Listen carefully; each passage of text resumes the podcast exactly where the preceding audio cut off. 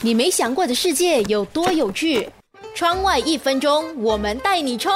蚂蚁在地球上已经生活了很多年，历尽沧桑的它们，在成长的过程当中呢，已经跟很多植物建立了。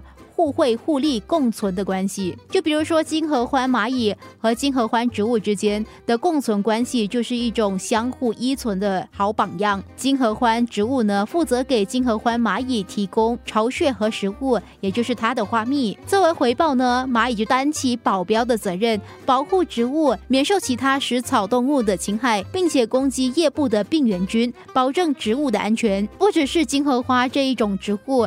跟蚂蚁是互惠互利的，还有另外一个原产于婆罗洲的肉食植物二齿猪笼草。同样的，这类植物会给蚂蚁提供贮穴还有花蜜，而蚂蚁呢，则会负责清除和吃掉植物消化中所剩下的猎物。蚂蚁排出的粪便呢，还可以给植物提供额外的养分。美丽的牡丹花也是在蚂蚁那里获得不少好处。当花朵还处在萌芽时期的时候，牡丹花会分泌一种花蜜，吸引成群结队的蚂蚁来帮它顺利的开出花朵。当完全盛开的时候呢，蚂蚁则会功成身退。你没想过的世界有多有趣？窗外一分钟。